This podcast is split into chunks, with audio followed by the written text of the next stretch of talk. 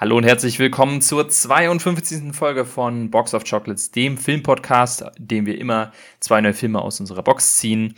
Und diesmal haben wir auch wieder eine wilde Mischung vor euch parat, nämlich einmal die High School Musical Filme von Disney und The Blair Witch Project, der Found Footage Horror, ja, Ur, Ur, das Urgestein, könnte man sagen. Und die werden wir heute besprechen. Und wenn ich von wir rede, dann meine ich einmal mich. Ich bin Jonas und wie immer dabei der Philipp. Hi Philipp. Ja, hallo. Ich glaube, also wir hatten schon viele crazy Mischungen dabei, aber ich glaube, das ist so der Höhepunkt. Also mhm. so gegensätzlich hatten wir es selten. äh, ja, also es, es wird wahrscheinlich für jeden irgendwas dabei sein, wenn ihr das eine oder andere mal überspringen wollt. Ähm, dann guckt einfach in die Folgenbeschreibung, da sind dann wieder die, die Timecodes eingegeben für die entsprechenden Besprechungen. Wie immer ein kleiner Vortalk, aber diesmal auch wieder nur kurz, äh, denn es war nicht so viel los. Ich für meinen Teil äh, ich, ich, ich glaube, ich bin mir gar nicht sicher, ob wir wieder in, in, im Zeitverzug sind. Wenn das der Fall sein sollte, dann liegt es mal wieder an mir. Also ich hole ein bisschen auf mit, äh, mit, den, äh, mit den Verzögerungen. Äh, ich war nämlich bei der, bei der Essen Spielmesse, bei der Brettspielmesse, und da bin ich jetzt erst vor ein paar Tagen wiedergekommen. Und da hat es sich nicht so gut ergeben, ja, eine Folge aufzunehmen. Deswegen musste ich warten, bis ich wieder in Berlin bin. Aber nichtsdestotrotz, eine ganz Kleinigkeit habe ich gesehen, nämlich auf Netflix äh, das könnte für dich vielleicht auch interessant sein, dass nämlich, es gibt einige, ja, das hat, ich habe es überhaupt nicht mitbekommen, aber äh, als ich es dann gesehen habe, habe ich gesagt, oh ja, cool, äh, guck ich mal rein. Ich habe bisher nur einen gesehen und zwar gibt es mehrere kleine Kurzfilme von Wes Anderson auf mm, Netflix. Habe ich, auch hab ich auch einen Trailer gesehen, als mm. ich durch Netflix gesucht habe. Ich habe es leider noch nicht, nicht geschafft zu gucken, aber mm. ja. Ja, also ich habe auch nur einen gesehen, der, und ich glaube, es ist einer der kürzeren, der ging irgendwie nur 17 Minuten. Der hieß irgendwie Der Schwan. Äh, war auf jeden Fall sehr stark Wes Anderson, so eine kleine äh, Geschichte ähm, von, von einem Jungen, der irgendwie von, von so, so zwei Bullies gejagt wird und ja, ich will nicht zu viel verraten, man kann sich mal schnell reinziehen. Also wer auf Wes Anderson steht, für den ist es genau was. Vor allem, wenn man so auf, auf die ähm, auf die Sets achtet, das ist, äh, da haben die sich sehr ausgetobt, das ist sehr, sehr cool. Ja. Mhm. Ja, das ist ja wirklich Wes Anderson Marktzeichen. Sieht übrigens sehr gut aus, dass er jetzt wieder in Deutschland drehen wird. Dann. Also. Mhm. Die, ja. die Filmförderung ist schon durch. Jawohl. Ja, da sind wir doch mal sehr gespannt auf sein nächstes Projekt. Ähm, äh, genau, also den einen habe ich gesehen, der war ganz, war ganz nett. Ne? Ähm, noch länger hätte er nicht sein dürfen. Die anderen sind alle irgendwie so 40 Minuten. Da bin ich mal gespannt, muss ich noch die Zeit finden reinzuschauen. Sind aber auch mit sowas wie Benedict Cumberbatch. Also könnte interessant sein. Und ja, ansonsten habe ich nicht so viel ja, Zeit gefunden. Eine Sache habe ich noch geguckt die, äh, die habe ich schon länger mal, äh, und zwar, ich war ja vor kurzem in Teneriffa auf, im, im Urlaub und in Teneriffa gibt es so eine Art äh, Wasserpark, also nicht äh, so, so eine Art SeaWorld-mäßig, mit so Orkan und Delfinen und alles. Und ich, ich, ich, da war ich nicht drin, aber ich erinnere mich nämlich, dass äh, ich mal eine Doku über diesen Park gesehen habe, oder wo der Park äh, angesprochen wurde, nämlich Blackfish. Mhm. So eine Doku mhm. über ja, die Tatsache, dass man Killer, Wale oder Orcas besser nicht in Gefangenschaft halten sollte und so weiter und so fort, die habe ich mir mal wieder reingezogen. Eigentlich sehr, sehr mag und äh, nochmal zum Auffrischen, also eine sehr, sehr zu empfehlende Doku mag ich sehr gerne. Auch wenn ja, sie einen die ziemlich großartig. Ja. Auch wenn sie einen ziemlich äh, verstört zurücklässt. Ja. Ja. Aber viel mehr war bei äh, mir nicht los. Hast du irgendwas Interessantes gesehen? Äh, ich habe auf, auf Netflix eine, eine Serie geguckt, die für mich neu war, äh, kam aber wohl äh, schon im April raus, und zwar The, The Diplomat. Ähm, mhm. Wie der Name verrät, geht's um eine ähm, Diplomatin, die also eine amerikanische Diplomatin, die äh, nach Großbritannien kommt und da letztendlich mh, hauptsächlich damit beschäftigt ist, da gab es einen Angriff äh, auf ein britisches Schiff und dann die ganzen äh, politischen Auswirkungen davon. Äh, hatte selten so eine Serie, die mich so gefesselt hat, tatsächlich. Also es sind acht Folgen äh, in der ersten Staffel und ich habe die wirklich, ich habe lange nicht mehr so gebinged. Ich habe die sehr schnell durchgeguckt. Ähm, ich glaube an drei Tagen oder so ich dann durch.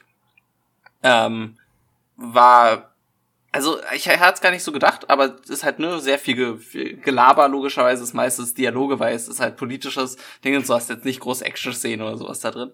Ähm, bleibt mit einem ziemlich offenen Ende, ähm, also mit einem Cliffhanger und die zweite Staffel ist angekündigt. Also wer, glaube ich, so ein bisschen auf House of Cards so die Richtung steht, ähm, dem kann man das sehr empfehlen. Also fand ich sehr cool. Ja, es könnte was, also für mich weiß ich nicht, ob es was ist, aber ähm, ich glaube, für meine Freundin wäre das was. Die, die steht nämlich auch auf sowas. So Designated Survivor, glaube ich, mag sie auch sehr, sehr gerne. Ja, genau, das ist sehr so ein bisschen, also Designated Survivor habe ich nicht alle, ich glaube, da habe ich nur die ersten zwei Staffeln oder so geguckt, aber es fühlte sich zumindest am Anfang sehr so in die, die Richtung an. Und ähm, ja, fand ich mal wieder cool. Also hat es lange nicht mehr, dass mich eine Netflix-Serie so gefangen hat. Hm. Ja, ich, ich, ich hatte jetzt, ich bin immer noch im, im Schauen meiner äh, Succession-Serie. Äh, mhm. Da, die zieht sich jetzt gerade ein bisschen. Ich bin immer noch in Staffel 2.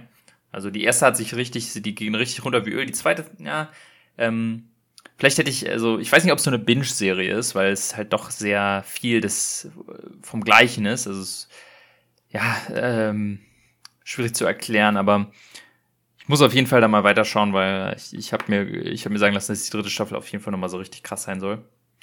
Da kann ich dann weiter berichten von, aber da hänge häng ich gerade noch so ein bisschen fest. Hm. Hm. Ja, ansonsten nicht so viel los. Äh, ich, ich, ich wollte unbedingt noch den äh, ins Kino für den äh, für den neuen Hercule Poirot Film, aber das habe ich einfach auch nicht geschafft. Ich war einfach zu viel unterwegs in der letzten Zeit. Ja. Ansonsten ist auch nicht so viel Spannendes ins Kino gekommen ich wollte eigentlich den äh, The Creator noch sehen, da habe ich auch äh, Gutes von gehört. Mann, Mann, Mann, also ich, ich bin einfach zu selten im Kino in letzter Zeit. Da wird einiges nachgeholt, äh, wenn wir dann an, ans Ende ja. des Jahres kommen äh, und unsere Toplisten machen sollen. Ja, dann, dann, sonst müssen wir uns treffen und dann wird durchgezogen. ja. Jawohl. Ja, das soweit dazu. Also, ich weiß nicht, ob wir es hier schon berichtet haben, äh, aber auf jeden Fall die, die Streiks in Amerika die laufen langsam dem Ende zu. Auf jeden Fall, die äh, Autoren sind schon durch. Ich glaube, die, äh, die Schauspieler noch nicht. Nee, genau. Zum jetzigen Zeitpunkt. Hier noch. Ja. Aber die, Schau die, die Autoren sind auf jeden Fall jetzt durch und ich würde sagen, sind auch relativ gut aus der ganzen Nummer rausgegangen. Von dem, was ich so durchgelesen jo. habe. Also, das kann sich auf jeden Fall sehen lassen. Jetzt äh, wird sich nur noch zeigen, wie die, ähm, wie die Schauspieler da noch mitziehen. Und sobald das dann durch ist, äh, geht's dann, kann es langsam wieder weitergehen. Aber dadurch, dass die Autoren jetzt schon mal anfangen weiterzuarbeiten, äh, sieht es auf jeden Fall gut aus für neue Produktionen für nächstes Jahr. Ja, also ähm, ich glaube auch, dass es einfach ein positives Signal ist, äh, dass überhaupt letztlich was vorangegangen ist. Ich hätte ehrlich gesagt nicht mehr damit gerechnet, dass es dann doch auf einmal so schnell geht. Ähm, aber äh, ich kann mich nur freuen äh, und hoffe auch, dass wir natürlich dann nächstes Jahr auch frische Sachen kriegen. Hm, genau. Aber solange das der Fall ist, äh, haben wir ja noch mehr als genug anderes Zeug zu besprechen, nämlich äh, unsere ganzen Filme, die wir in die Box werfen. Ja. Und beim letzten Mal habe ich einen Film rausgezogen oder eher eine Filmreihe, die, äh, ja, wir waren uns nicht ganz sicher, wie weit wir sie jetzt gucken. Ich glaube, jetzt haben wir beide sie komplett gesehen. Kann das sein? Äh, ja, ich habe alle drei. Ja, ich auch. Drei geschafft, äh, ja. Es geht nämlich um High School Musical, die äh, Disney, ja, eigentlich so die die legendärste Disney-Filmreihe, äh, wenn man so will. Also von, von diesen Disney Channel-Produktionen natürlich. Und zwar High School Musical ist ja eine, eine Filmreihe über drei Filme hinweg von, ich glaube, 2006 bis 2008. Ich hätte echt gedacht, dass die ein bisschen später waren und nicht so früh, aber ja, da, da sieht man mal. Und es geht um ja, eine Gruppe von Teenagern, die auf einer Highschool sind und ja so ein bisschen die Liebe fürs Theater und fürs Singen entdecken. Und vor allem im Mittelpunkt steht halt die Liebesbeziehung zwischen Troy und Gabriella. Er Bas eigentlich Basketballspieler, sie eigentlich super schlau, äh, ja, hochbegabte. Beide eigentlich nicht wirklich fürs Theater äh, prädestiniert, aber sie haben diese Leidenschaft und werden immer wieder zusammengezogen und verlieben sich auch ineinander. Und dann im zweiten Teil geht's darum, ob sie die, ob sie das aufrechterhalten in, in, in den Sommerferien. Und im letzten Teil geht es darum, jetzt müssen sie aufs College und müssen voneinander wegziehen. Und was macht man denn da? Also im Großen und Ganzen eigentlich relativ seichte Coming-of-Age-Geschichten, die nicht groß überraschend sind und alles halt im großen, ja, Mantel eines Musicals. Also sind tatsächlich auch Musicals mit viel Singen und Tanzen. Und ich würde sagen, ich hatte sie halt ich habe sie so ein bisschen reingeworfen als so Guilty Pleasure, äh, weil ich, mhm. ich, ich hatte eigentlich erwartet, dass ich die nicht so geil finde oder ich hatte sie nicht so als geil in Erinnerung, aber halt irgendwie so, also so halt so als Trash, den man halt als Kind mal geguckt hat. Ich vor allem wurde damit sehr viel auseinander oder konfrontiert durch meine Schwester, die riesiger Ja, bei Fan mir ist. genau das gleiche. Und ähm, dann habe ich die jetzt, und ich glaube, jetzt war es bei uns auch relativ ähnlich, nämlich äh, wir haben die wahrscheinlich mit unseren, also ich habe sie mit meiner Freundin komplett gesehen, ja, ja, die auch Riesenfan ist. ähm, und als ich dann erzählt habe, ja, ich glaube, ich habe den dritten nie gesehen, war sie auch so, oh mein Gott, wir müssen unbedingt den dritten zusammen gucken. Und jetzt habe ich die halt einmal alle gesehen und muss sagen, die haben mir besser gefallen, als ich äh, erwartet habe. Also die, ja. die sind, also gerade den, den zweiten und den dritten finde ich unironisch ganz gute Filme, muss ich sagen. Jetzt bin ich mal gespannt, wie wir da so drüber reden werden. Ähm, und wie du sie fandest, weil ich glaube, du wurdest dann auch quasi von deiner Freundin sehr ähm, beschwallt mit, wie, wie, wie toll das doch alles ist. Aber ja, was, was ist so dein, deine Geschichte zu High School Musical? Also bei mir hat's auch erstmal richtig viel Nostalgie tatsächlich ähm, ausge, ausgelöst, weil, also ich muss aber auch sagen, dass ich mich an den dritten gar nicht erinnern kannte. Also komischerweise.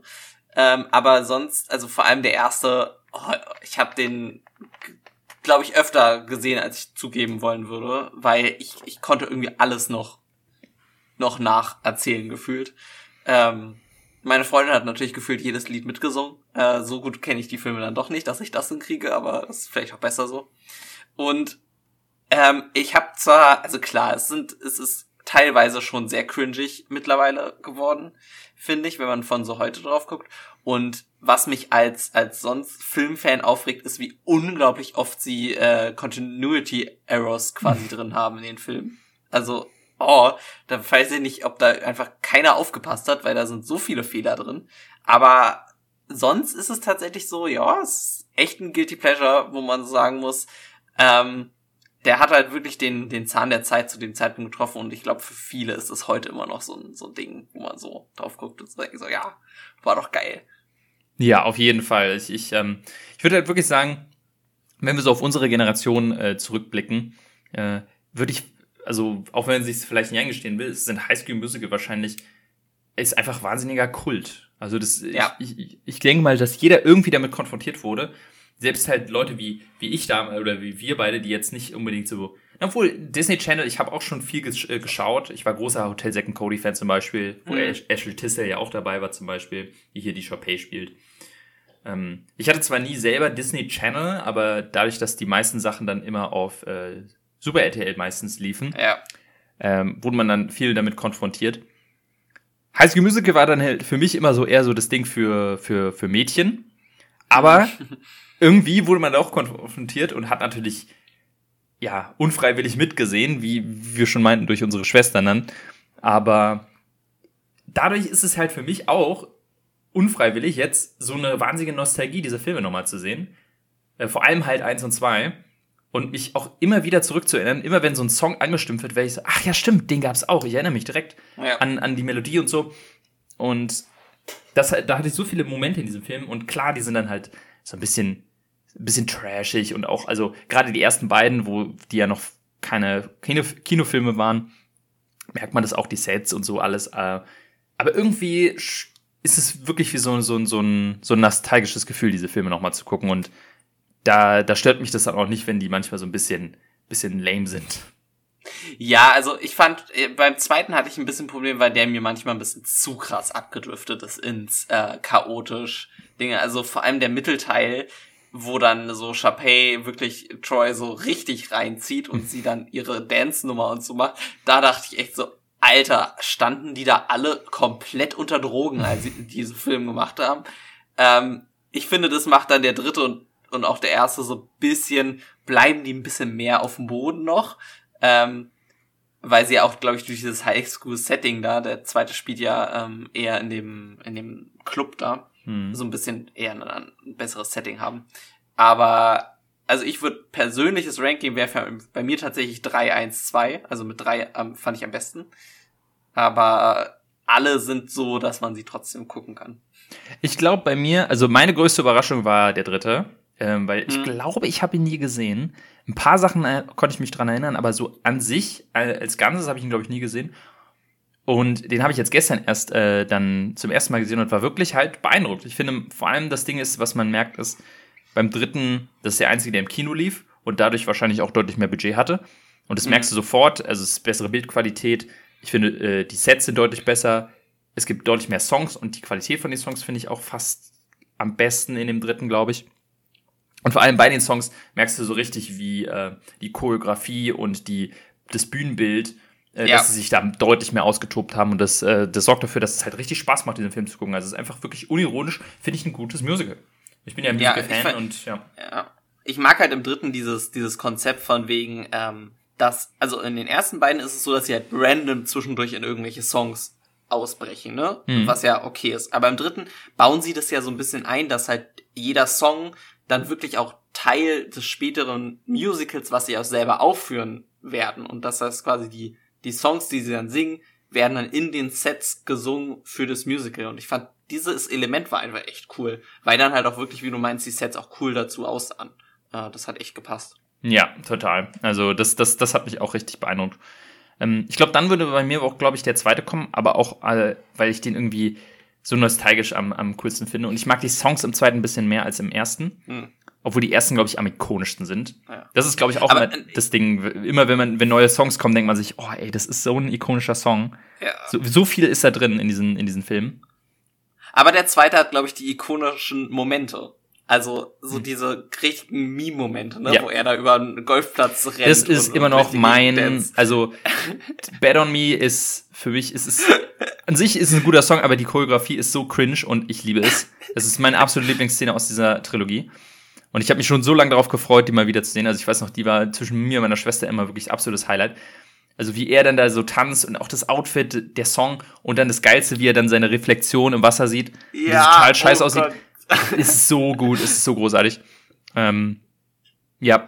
Ich glaube aber, mein, Einfach so viele witzige Momente, Mhm. diese Reihe. Also es ist unglaublich. Ich, ich glaube, es ist so wirklich der, die defining Filmreihe unserer Generation, wenn man nur quasi Real Actor Filme ansieht. So, ne? Ich finde viele so animierte Filme haben noch mehr Nostalgie bei mir, aber so für wo halt wirkliche Schauspieler sind, könnte ich glaube ich kaum einen sagen, der mich so beeinflusst hat. Jetzt außer sowas wie Star Wars, aber das war ja nicht so richtig unsere Generation, sondern eigentlich schon über alle Generationen weg. Aber Mhm. so, das ist so mein Film, den ich da hinstellen würde, glaube ich. boah, also das ist auf jeden Fall, ähm, also bei mir kommt es jetzt erst, ich wollte es mir jetzt, ich hätte es mich vor einem Jahr gefragt, hätte ich wahrscheinlich anders geantwortet, aber jetzt, wo ich sie halt nochmal alle gesehen habe, ähm, kann ich sie auf jeden Fall auf, als das appreciaten, äh, Mhm. als, äh, als dass sie sind. Ähm, was ich, also was ich zum Beispiel an den ersten noch so ein bisschen kritisieren würde, ist einfach, du merkst so ein bisschen die Production Quality. Und zwar nicht unbedingt an den Sets oder so, das stört mich gar nicht so sehr. Was mich so ein bisschen stört, ist das Sounddesign bei den Songs, Mhm. weil du einfach in anderen Musicals, also ist es ja in, in jedem Musical, außer sehr, sehr viel aus, äh, sehr kleine Ausnahmen, dass natürlich, wenn du das drehst, die das nicht einsingen. Weil du brauchst ja, Ja, ja. ne, und aber die meisten Musik, also das, die Songs sind immer im Studio aufgenommen, logischerweise, und dann rübergelegt. Aber die meisten Filme schaffen das so wirken zu lassen, dass das sich anhört, als würden die es gerade singen.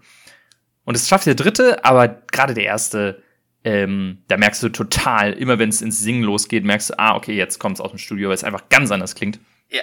Ich Also- glaube, es liegt auch daran, und wenn ich es richtig weiß, singt Zac Efron nicht selber am ersten. Der singt nicht selber. Ich glaube, ich glaub, im ersten wird er, ich will mich jetzt nicht festlegen und hier irgendwie Scheiße Mhm. erzählen, aber ich glaube, ich hatte mal so ein Trivia da gelesen, dass er im ersten noch quasi jemand für ihn singt. Hm. Ähm, ich kann es ja nicht mal schnell. Ja, aber bei, beim Thema Zac Efron, da sind wir ja natürlich auch so die Tatsache, wer da so alles äh, entsprungen aus, aus, aus diesem Film. Ähm, da sind natürlich eigentlich, also eigentlich der einzige Superstar, der noch übrig geblieben ist, würde ich sagen, ist Zac Efron. Alle anderen sind Ja. so ein bisschen in Vergessenheit geraten. Also Vanessa Hutchins zum Beispiel, ich wüsste gar nicht, ich guck mal ganz kurz, ob es irgendwas gibt. Ah, Tick, ja genau, Du Tick, guckst das und ich habe in der Zeit rausgefunden, er hat tatsächlich im ersten nicht gesungen, im zweiten und dritten hat, dritten hat er dann selber gesungen. hm, ja, das du mal. Also es kann vielleicht auch noch mal dazu beitragen, dass es sich halt noch komischer anhört, wenn man halt immer diesen Stimmvergleich. Ich weiß nicht, hast du sie jetzt auf Englisch geguckt? Ich habe den du ersten auf? Englisch geguckt und dann äh, ist meine Freundin dazu gestoßen und wir haben auf äh, Deutsch. Also ab Okay. dem zweiten. Ähm, ja, Vanessa Hutchins nicht wirklich nochmal großartig aufgefallen, für mich jedenfalls. Ähm, Ashley Tisdale hat sich komplett aus der Öffentlichkeit gezogen, glaube ich. Ähm, also die ist danach nicht wirklich mehr aufgetaucht. Ja, und Zac Efron, glaube ich, der Einzige, der wirklich, wo man sagen würde, der ist, äh, der ist und Ja. oder der ist ein Star geblieben, so halt Ah. gerade durch Grace Showman und so nochmal Ja. Aufgefrischt. Vanessa Hutchins hat aber bei Tick Tick Boom, ne? Ja, ja, habe ich auch, habe ich, hab ich also auch hast gerade gesehen. gesagt, ja. Aber ja. ist mir auch kaum noch in Erinnerung geblieben. Ich weiß, ich weiß Ne, nicht. sie, Mehr. sie spielt da die, ähm, die eine Sängerin in dem ähm, Musical, was er produziert. Mhm, ja, ja. Ja. Ja. Aber ansonsten, also, ich muss sagen, was, ähm, was ich sehr angenehm fand bei dieser ganzen Sache ist, also du hast ja dieses Thema Highschool und Liebe und so ein Kram. Mhm. Und das ist natürlich äh, ein sehr niedriger Standard, aber ich, ich finde es sehr angenehm, dass die Beziehung zwischen, die hier porträtiert wird, einfach nicht komplett toxisch ist.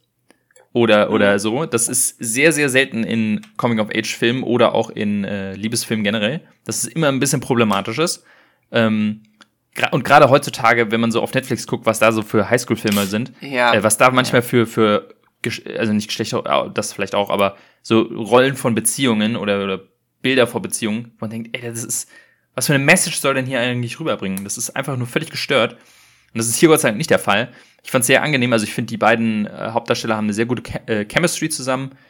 Du hast nie irgendwie dieses Ding von, oh, be- betrügt er sie oder sind eifersüchtig aufeinander oder irgendwie sowas.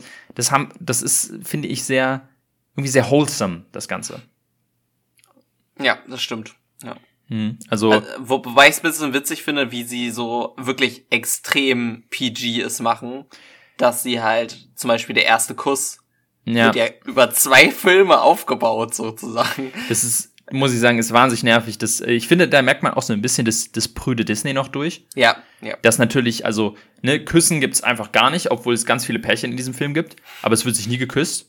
Ähm, das Thema Sex zum Beispiel wird einfach, gibt's einfach nicht, wird gar nicht thematisiert. Ich meine, muss jetzt Ja. auch nicht, aber, ne, und dann, was mich natürlich auch noch sehr stört, ist, du hast diesen Charakter Ryan, der offensichtlich äh, ge schwul gecodet sein soll. Ja.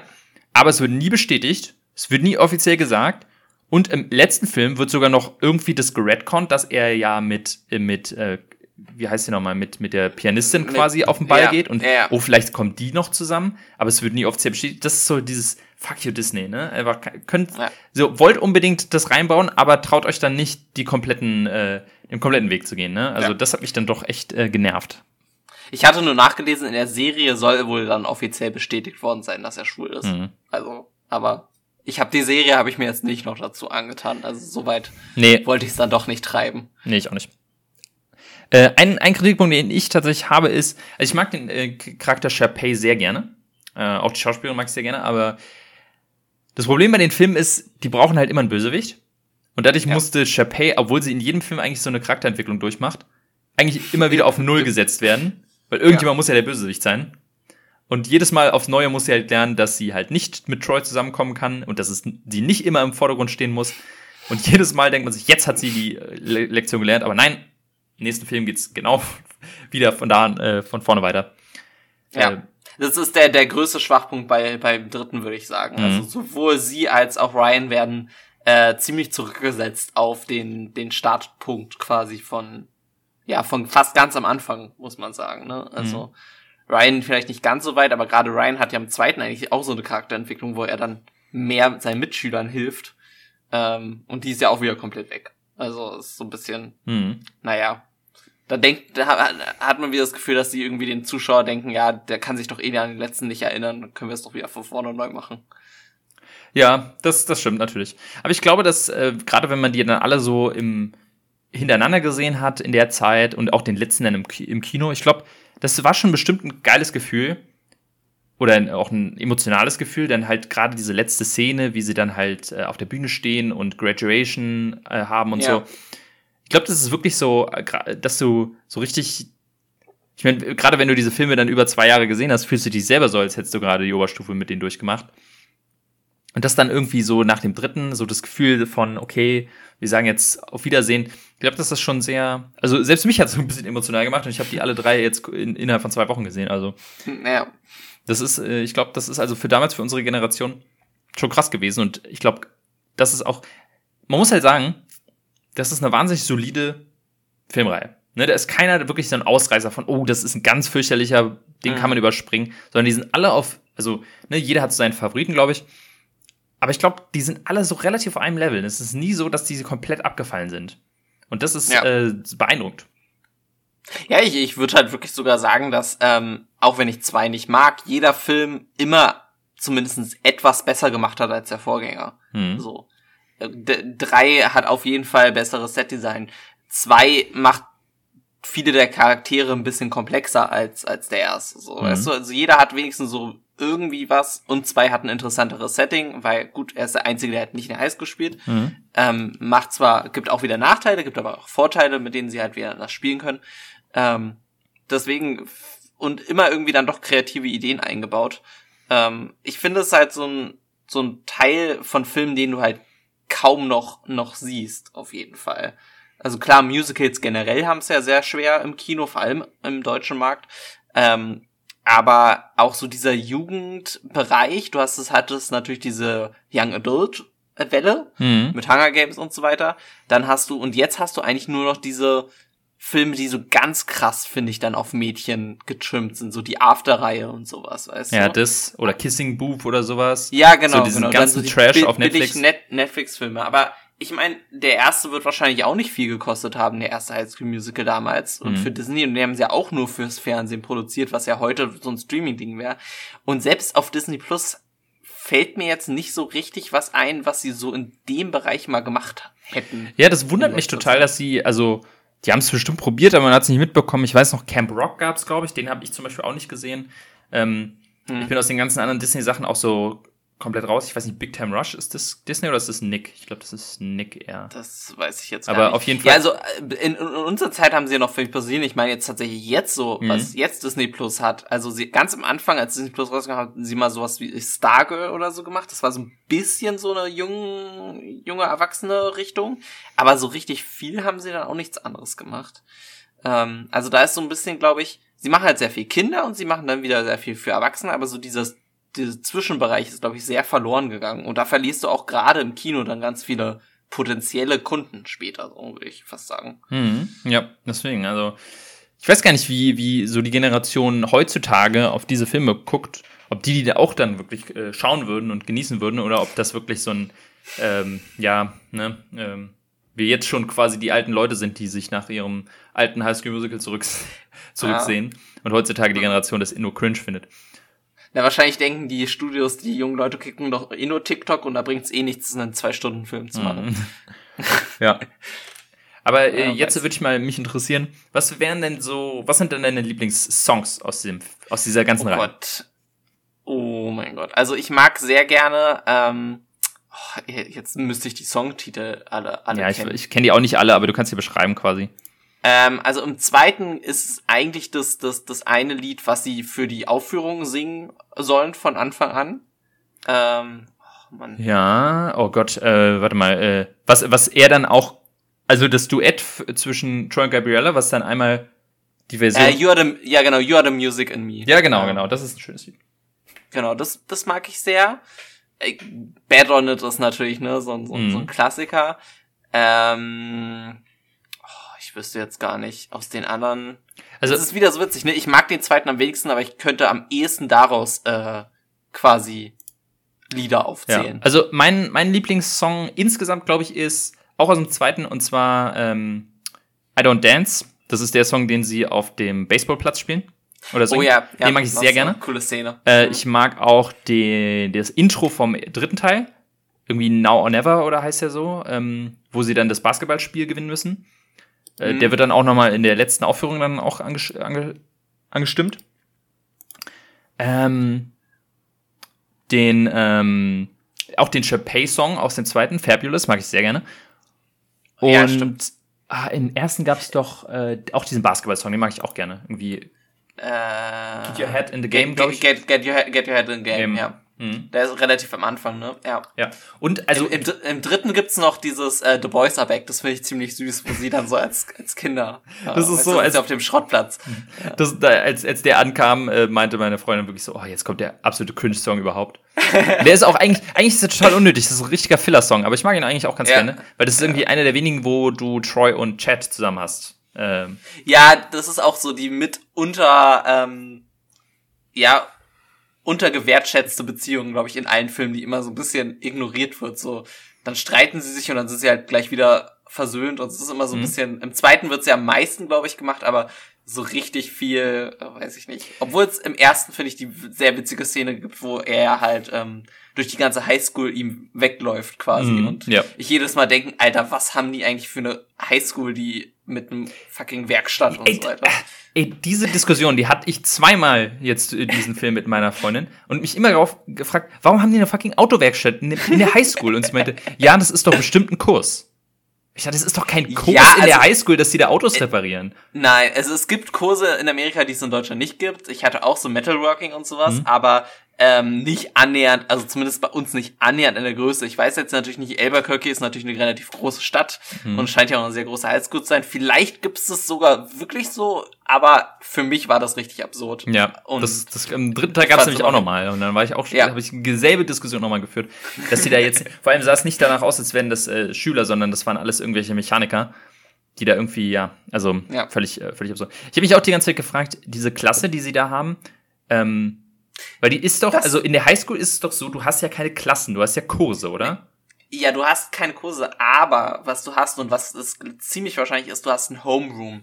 Homeroom hast du mit einer spezifischen Lehrerin und das hast du, also zumindest bei uns war das nicht so, dass du es jeden Tag hattest, sondern einmal die Woche und immer wenn irgendwelche Special-Veranstaltungen waren, also wenn irgendwie nach der Schule noch was, hattest du am Morgen eine verkürzte Klasse Homeroom, wo du dann irgendwie so 20 Minuten oder so mit der, na nicht Klassenlehrerin, weil wie gesagt, sowas gibt's eigentlich nicht, aber mit dem Homeroom-Teacher dann quasi hattest.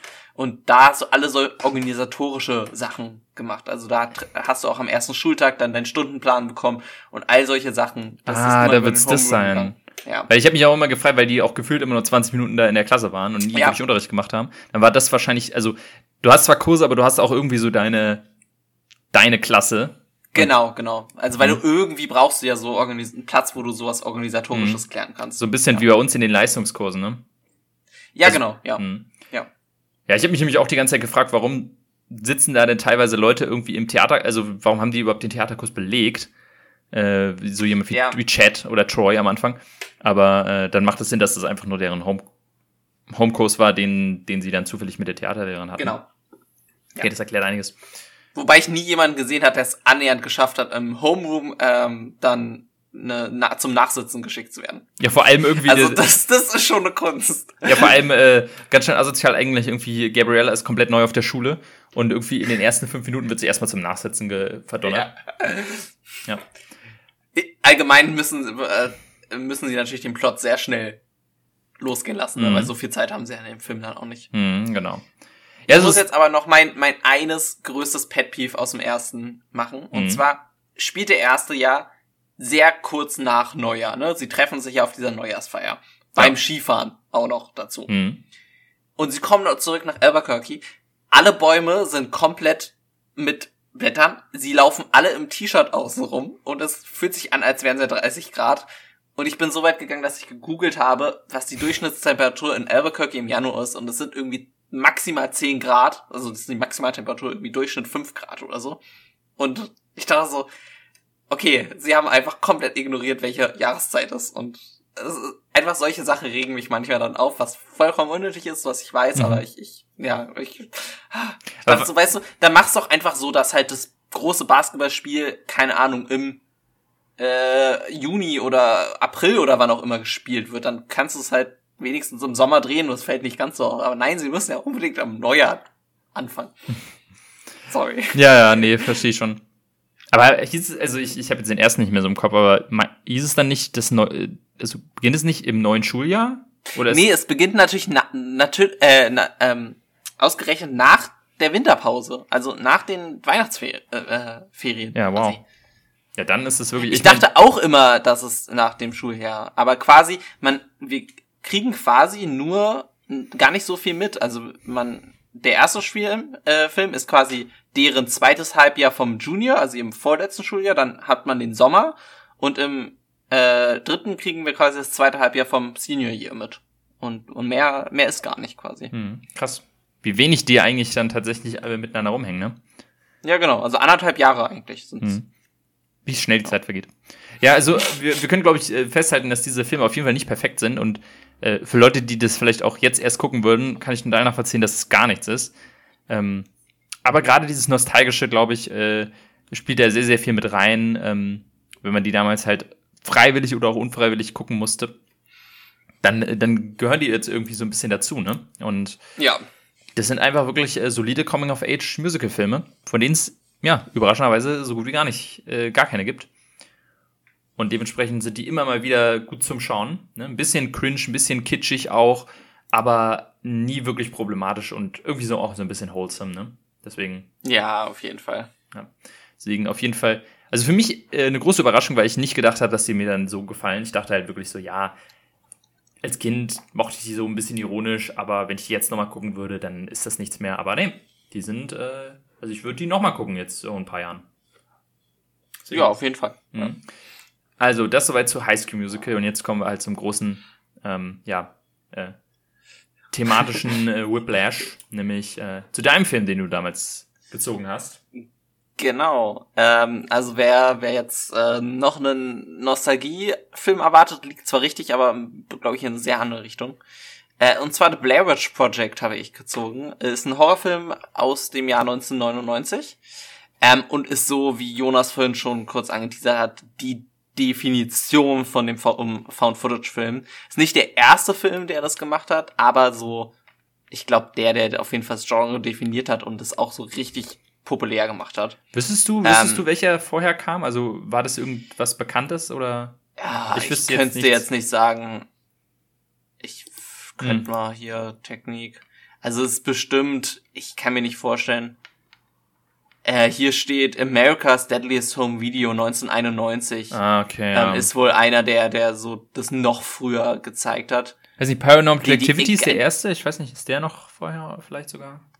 Paranormal Activity kam 2007 dann Oh, wow. raus. Okay, ja, gut. Ja. Aber auf jeden Fall, ich sag mal, der erste wirklich, glaube ich, der das richtig bekannt gemacht hat, äh, Ja. war Und Blair Witch Project. und super erfolgreich war, muss man ja Mhm. dazu sagen. Das ist ja mit so das Trivia hau ich gleich mal am Anfang raus, ne? Also äh, Budget von um die 60.000 Dollar, ähm, Einspielergebnis von 250 Millionen Dollar.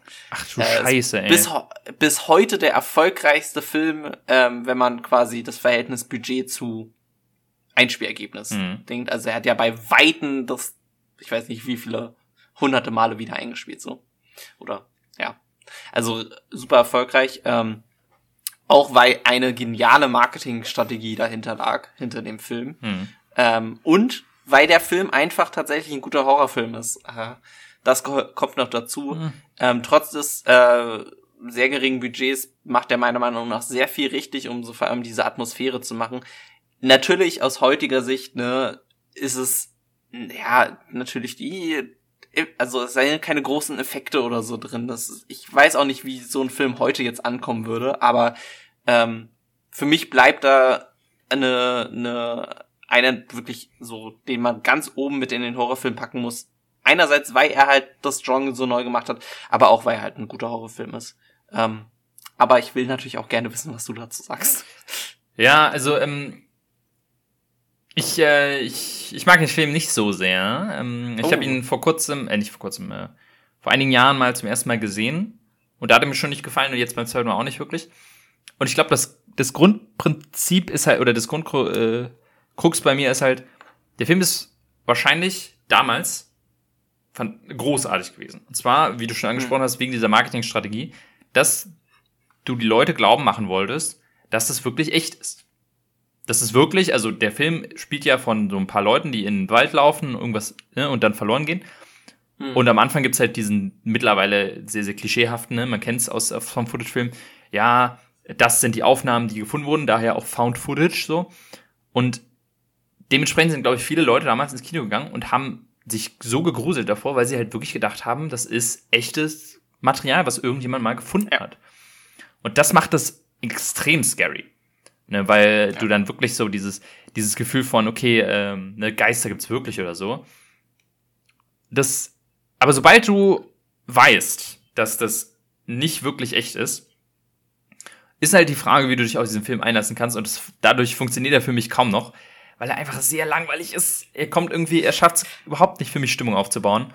Ähm, Okay, krass. Und weil, weil einfach nicht so, es passiert ja eigentlich nicht so wirklich viel, wenn man so Es, es passiert wirklich nicht viel. Mhm. Also das, das muss man dazu sagen. Das ist halt einfach einerseits dem Budget geschuldet. Andererseits hat der Film kein richtiges Skript gehabt. Mhm. Der Film wurde ähm, quasi, also er wurde einerseits von den drei Schauspielern selber gedreht. Die sind tatsächlich einfach so durch den Wald gelaufen ähm, und haben jeden Tag eigentlich nur ihre Anweisungen einzeln von den Regisseuren bekommen, was sie denn heute so tun sollen. Mhm. Also die, die haben quasi keine, sie haben keine ähm, Lines bekommen. Das ist fast alles ist einfach in dem Moment quasi erfunden. Äh, nur wirklich wenige Szenen mussten aktiv eingegriffen werden. Die, die Schauspieler sind quasi eigentlich die ganze Zeit in den Charakteren geblieben. Ähm, aber dadurch ist es halt wirklich einfach drei Leute, die durch den Wald laufen und ja, lost quasi sind die meiste mhm. Zeit. Richtig, das, was passiert, ist eigentlich ja fast nur die letzten zehn Minuten, würde ich mal sagen. Mhm, so ja. dem Dreh. Ähm, vielleicht 20 Minuten, wenn man, wenn man großzügig ist. Ja. Ich meine, alles ähm, davor könnte man sagen, ist fast eher so ein Survival-Film, ne? Weil es eher darum geht, dass ja. sie einfach sich im Wald verirrt haben und irgendwie versuchen rauszufinden. Äh, und das an sich ist tatsächlich irgendwie auch irgendwie so eine, ich, jedenfalls für mich als Europäer eine sehr absurde, aber auch irgendwie scary Vorstellung, dass du einfach wirklich in den Wald laufen kannst und jetzt abgesehen von Axtmördern irgendwie sowas, da einfach stirbst, weil du dich verirrst. Nicht. Ja. Das ist so, ne, für, für Stadtkinder wie uns, die jetzt äh, das höchste halt der Gefühle halt so, so, ein, so ein Grunewald ist oder so, dass sich man sich so verirren kann, dass man halt wirklich tagelang da äh, nicht aus dem Wald findet und niemanden um Hilfe rufen kann, ist irgendwie so, so fern von einem, aber tatsächlich ja wirklich eine, eine, eine ernsthaft zu, ernstzunehmende Gefahr. Ja.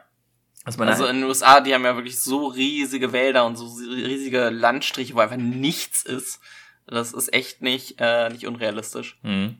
Ähm, aber ja, also ich kann verstehen, wie du sagst, bei mir entwickelt der Film halt wiederum fast mehr, weil ich mich halt dann so mit dem Film auseinandergesetzt habe und dieses, dieses Hintergrund ist, dass die da wirklich einfach rumlaufen durch den Wald und es ging sogar so weit, dass die haben ja wirklich dann in den Zelten geschlafen mhm. und quasi die Crew, die sie selber die ganze Zeit nicht zu Gesicht bekommen, haben dann wirklich nachts Geräusch gemacht, um den Angst einzujagen, den Schauspielern.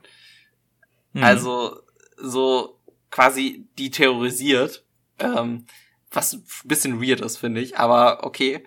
Ähm, äh, finde ich einen interessanten Approach, um einen Film zu machen. Ähm, aber um halt vielleicht dann mal auf die Marketingstrategie zu kommen, die ich angesprochen hatte. Also der Film war eigentlich auch da revolutionär, weil er das Internet als einer der ersten so richtig benutzt hat. Also es wurde tatsächlich eine, eine Website erstellt, die quasi diese Geschichte schon vorher so ein bisschen erzählt und so tut, als wären diese die Gruppe von äh, von Leuten quasi wirklich verschollen gewesen mit so nachgestellten Missing Postern und so weiter. Äh, und zusätzlich wurde dann noch eine Woche vor Filmstart eine ähm, ja fast ja eine Dokumentation quasi darüber gemacht über die Blair Witch und ähm, über die Leute, die dann da verschwunden waren im Wald. Und deswegen haben die, haben viele Leute es wirklich für voll genommen. Es ist auch fast ein bisschen aus dem Ruder gelaufen. Also die haben wirklich geglaubt, dass diese Events in dem Film echt passiert sind. Äh, die Mutter der, der einen Schauspielerin hat wohl auch eine, äh, quasi eine Karte bekommen, die so eine, ähm, es tut mir leid, also so eine, ich weiß gar nicht, wie man das nennt, von wegen, ähm, ja, tut mir leid, dass deine Tochter gestorben mhm. ist, so ungefähr. Also echt crazy, finde ich. Äh, was heute natürlich, ich glaube, heute würde sowas nie mehr passieren. Du hast zwar immer mal wieder so Internetphänomene, aber ähm, da hat er halt so ein so ein Zeitpunkt in der Welt getroffen, dieser Film, äh, bevor halt auch dieses Found Footage so richtig bekannt war und die Leute richtig mitgezogen. Äh, ich hätte, glaube ich, also ich wünschte mir, ich könnte zurückgehen und den Film im Kino gucken. Mit ich glaube auch, das, so, das, das muss so unglaublich gewesen sein. Ja, vor allem, weil dieses Thema. Ich glaube, das ist auch so ein Ding, wenn du es heute guckst, weil ähm, das Thema Found Footage eigentlich. Ich mag das an sich eigentlich ganz gerne, aber es wird halt so häufig einfach. Ich glaube, es ist auch nicht so leicht, das gut hinzukriegen, aber es wird so häufig halt richtig trashig gemacht. Und dementsprechend kann man es fast schon gar nicht mehr sehen, so Wackelkamera und so. Was der Film tatsächlich äh, gut macht, ist äh, dieses, ja, äh, dass diese Situation, die häufig im Found Footage hast, ist von wegen, okay, warum filmst du das jetzt? Das macht doch gar keinen Sinn. Und das ist theoretisch ab dem Moment, wo es ein bisschen, ja, äh, ja, sch schlimm für die wird und die wirklich denken, sie sterben hier, da ist es dann vielleicht ein bisschen fraglich. Aber da gibt es dann einen guten Satz von ihr, dass sie irgendwie meint, das ist das Einzige, was sie noch hat. Ähm, sozusagen, dass sie sich an ihre Kamera klammert, um nicht verrückt zu werden. Das ja. wiederum finde ich auch eine sehr gute Erklärung dafür, dass sie tatsächlich weiterfilmt. Und wenn man so darüber nachdenkt, so ähm, teilweise filmt sie ja auch am Tag irgendwie dann nur auch so drei Minuten oder so. Also du kriegst einen Tag relativ ja. schnell mit und merkst dann, okay, die, das war schon der Tag, die waren jetzt den ganzen Tag sind sie einfach irgendwie rumgelaufen.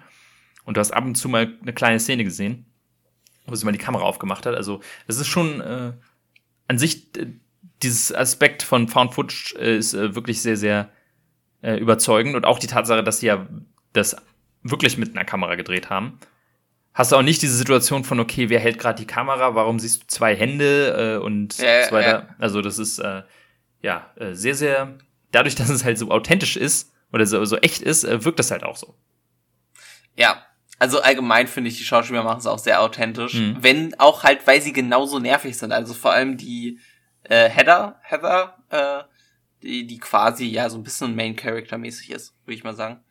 Ähm, die ist ja halt eigentlich ziemlich anstrengend, die meiste Zeit, mhm. finde ich. Aber genauso wie ich mir so eine bisschen arrogante Studentin halt vorstelle, muss ich sagen. Mhm. Aber das bringt dann das irgendwie nochmal raus. Ähm, ich kann verstehen, dass du sagst halt, dass es ja ein bisschen langweilig ist, aber irgendwie, ich, ich weiß nicht, ob ich da einfach ein bisschen, bisschen Fanboy dann bin. Was ist denn, also ich habe mich jetzt nicht so viel damit auseinandergesetzt, mhm. aber was ist, gibt's denn richtige Erklärungen dafür, was das jetzt genau war? Zum Beispiel, also die, die sind ja immer aufgewacht und haben irgendwelche Steinhaufen vor, vor ihrem ja. Haus gehabt. Waren das jetzt, war das jetzt die Blair Witch? Also ist es wirklich ein Dämon oder ist es auch irgendein Kult oder was? Ich, ich bin mir gar Nee, also es, ist, es soll schon supernatural sein. Mhm. Also es ist äh, irgendwas Übernatürliches. Ähm, was genau wird, glaube ich, nie erklärt. Da gibt's halt verschiedene Theorien. Also wer da äh, ins Rabbit Hole diven will, kann wahrscheinlich sehr viele YouTube-Videos drüber gucken. Äh, so tief bin ich jetzt auch nicht rein, was, was die Seite ähm, von der Geschichte hört. Die Geschichte ist aber komplett ausgedacht. Also da ist jetzt nicht irgendwie ein Mythos, den sie sich ähm, äh, irgendwo hergezogen haben. Ähm, und ich glaube, also diese Steinhaufen sollen ja eigentlich die, die Kinder quasi darstellen. Mhm. wird ja, glaube ich, in, also wenn sie in der Stadt, ne, wird ja so ein bisschen erzählt. Ähm, und sonst viel mehr erfährt man halt gar nicht. Also das bleibt halt einfach sehr viel dem Zuschauer dann zu interpretieren. Äh, das Einzige, was ich so ein bisschen rausgelesen habe, ne, Josh ähm, knockt ja quasi so oder stößt ja so ein paar Steine um da und deswegen ist er halt der Erste, der dann verschwindet. Hm. Also, das ist auch eigentlich eine ganz witzige Anekdote. Tatsächlich wussten die anderen vorher nicht, dass er verschwindet. Also er hat die Anweisung bekommen von den Regisseuren und ist dann wirklich in der Nacht einfach abgehauen. Das, und das, das am nächsten, nächsten Morgen sind dann die beiden anderen halt aufgekocht und er war halt nicht mehr da. Es wirkt alles wie so, äh, so, so Murdery-Dinner, ne? Das gibt's ja, ja, gibt's ja, also ich war selber bei sowas noch nicht, aber dass du dann da hinkommst und jeder kriegt so eine Anweisung, welche Rolle er spielen muss und jemand muss genau. dann den Mörder sein und so, man muss das rausrennen. So, so wirkt das ein bisschen, dass alle dann so ein bisschen Impro-Theater spielen. Ähm, ja. Ja, aber dafür sorgt das dann auch halt, dass die, dass die ganzen Dialoge ja auch sehr überzeugend sind, weil es einfach kein Skript ist, was sich jemand äh, ausgedacht hat. Ja. Hm. Also klar, so ein paar Sachen waren natürlich ausgedacht, also was ich auch gelesen hatte, ähm, was zum Beispiel äh, ähm, wohl so eine der wenigen Momente war, wo sie ganz klar dann doch mal eingreifen mussten, äh, war, als sie diese Packung mit den Stöckern kriegen, wo dann drin Teile von von ähm, von Josh äh, quasi sind, mhm. weißt du? Äh, das wollten die halt die anderen beiden tatsächlich nicht öffnen. So da mhm. mussten dann doch die Regisseure sagen, so, ja, ihr, ihr müsst es jetzt aber machen, das ist halt Teil des Films. Oh, ja, jetzt, jetzt erinnert es mich noch mehr an so eine Art ähm, Nachtwanderung, wenn man so im Sommercamp mhm. war und dann wirklich so nachts irgendwie in den Wald gewandert wurde und dann so Stationen aufgebaut wurden, die man hin musste, so, ein, so eine Gruselschnitzeljagd so ein bisschen. Ja. nur, nur auf extrem. Ja. Also, das, das wäre ja mal krass. Also ich, ich, ich war dann immer, ich war immer das älteste Zelt äh, das, äh, ja, ähm, und dementsprechend waren wir immer dafür zuständig, dann in den nachts zu helfen und irgendwie Geistermasken aufzuziehen und so. Und das wäre auch krass gewesen, wenn wir dann immer so Leute rausgezogen hätten aus der Gruppe, sodass die Gruppe immer kleiner wird. Das wäre, aber na gut, wir wollen ja auch die Kleinkinder nicht komplett traumatisieren. Ja, ja. Da muss man sich manchmal ein bisschen bremsen. Alle, ja, also Sachen, die doch heute muss, muss man sehr aufpassen damit mhm. heute. Das, das, was ich äh, mal gemacht habe, was wirklich am, am krassesten funktioniert war, ich habe mich an so einen Baum gebunden. Also ich hatte irgendwie so, so einen schwarzen mhm. Anzug an und so eine Maske und habe mich so an einen Baum gebunden und dann so, habe mich so nach vorne gelehnt, als würde ich so da so baumeln. Also Oh, quasi, ja. ähm, Mhm. und es sah und ich habe mich nicht bewegt und es sah halt aus, als wäre ich einfach nur eine Puppe. Und dann sind halt die ganzen Gruppen an mir vorbeigelaufen und irgendwann so in der Mitte habe ich dann quasi Leute ge ge ge Das war, glaube ich, da haben alle am Ende gesagt, das war das krasseste. Ja. Ich bin, ja. Ja, und das als Film. Mhm. Also, ich glaube, ja, das ist, kommt sehr darauf an, wie dann der Film bei einem funktioniert. Hm. Ähm, wie gesagt, ich glaube, heute würde so ein Film nicht mehr so einen Hype entwickeln.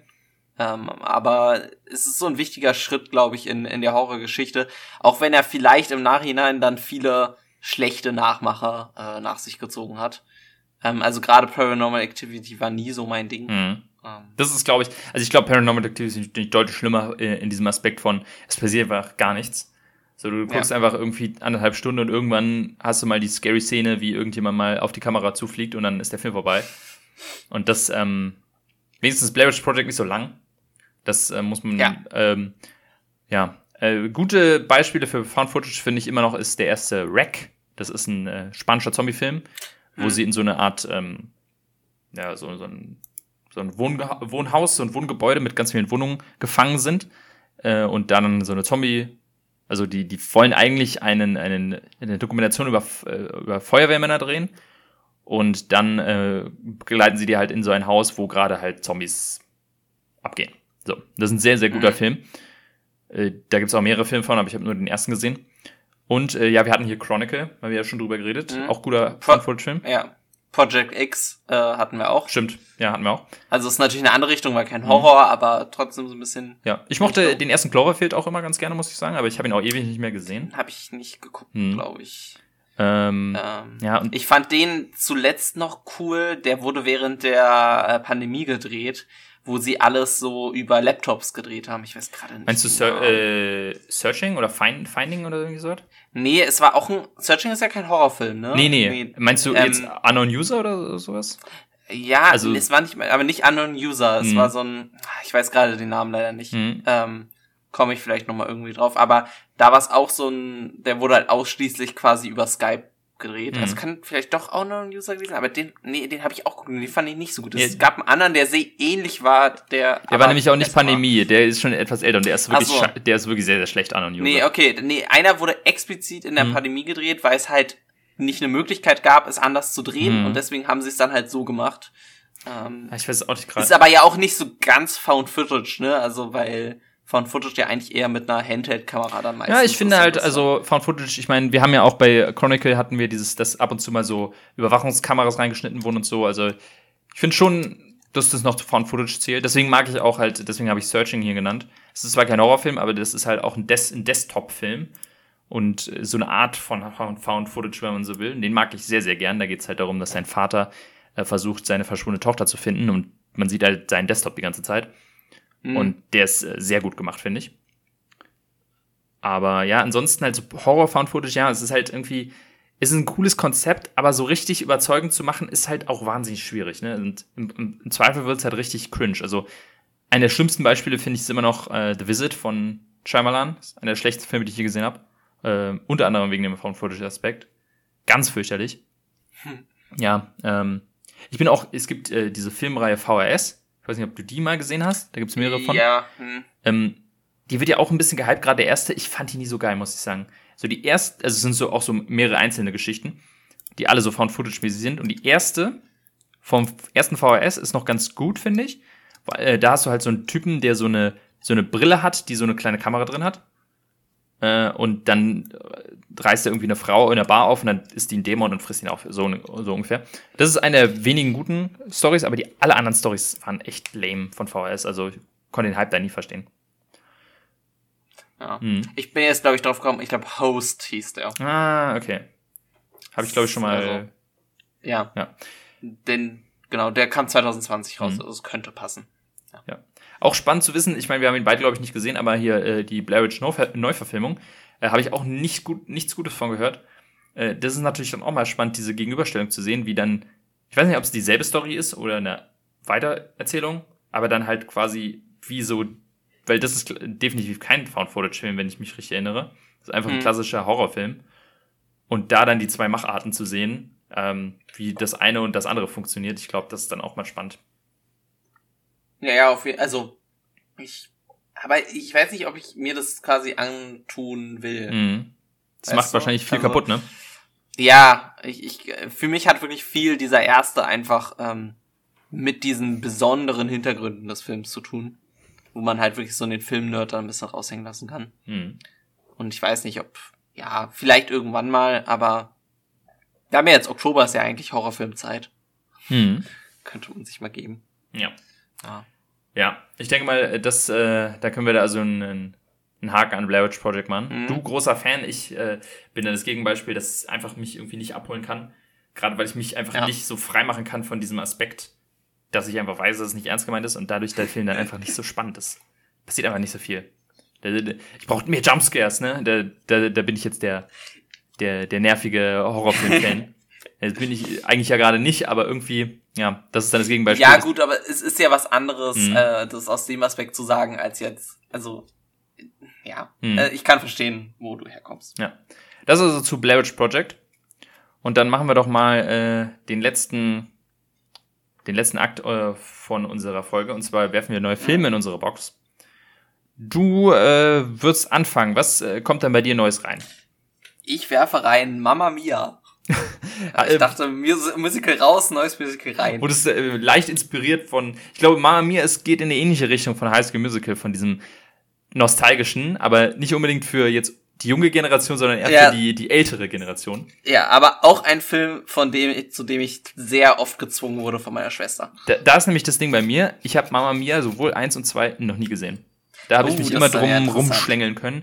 Also die sind jetzt auch nicht so kultig bei mir in, in der Familie. Ich glaube, meine Mutter ist da noch Fan von. Ich weiß es aber nicht genau. Aber auf jeden Fall nie so krass, dass ich da unbedingt mitgucken muss. Deswegen wird es spannend für mich mal zuerst mal Mama Mia zu gucken. Äh, so, Ja. ich äh, schmeiß rein. Äh, mal wieder äh, seit langem ein Film, den ich selber noch nicht gesehen habe, schmeiße ich in meine Box.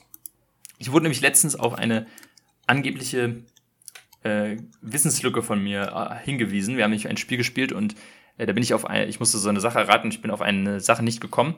Nämlich unter anderem, weil ich diesen Film oder diese Geschichte nicht kannte. Es handelt sich um die unendliche Geschichte. Hm. Und da wurde mir gesagt, was, wie kann es denn sein, dass du die nicht kennst?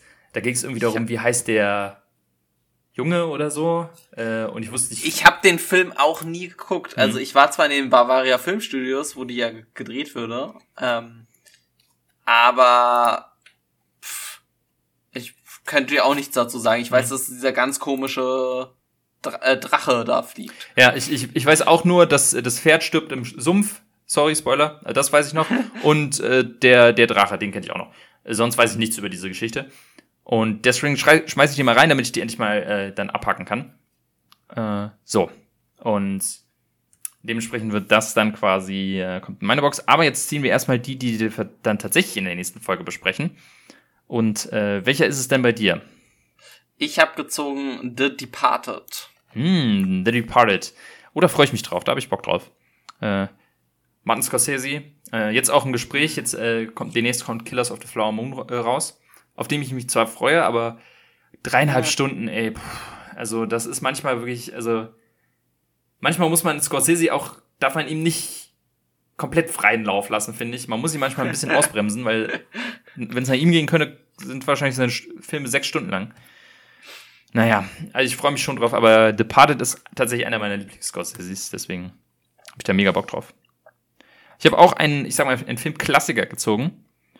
Äh, oder einen, einen, ja, unter Cineasten, nämlich äh, Clockwork Orange. Hm. Wenn wir mal hier über Stanley Kubrick reden, den, ja, der unter vielen Filmfans als der, der größte gehandelt wird. Und äh, ich bin auch großer Fan, aber ich traue, habe mich bisher noch nicht so an die Filme reingetraut, weil die doch sehr speziell sind und man will denen natürlich auch in der Ges Besprechung gerecht werden. Deswegen, äh, nächste Folge dann geht's an The Departed und Clockwork Orange.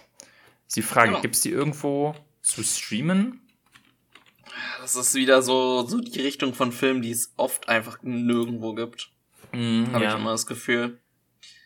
Ja, also äh, Departed gibt es auf Netflix. Wow. Hm, wow.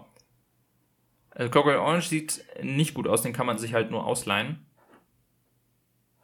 Ist er irgendwo in der Flatrate? Nope. Nope. Muss man sich ausleihen.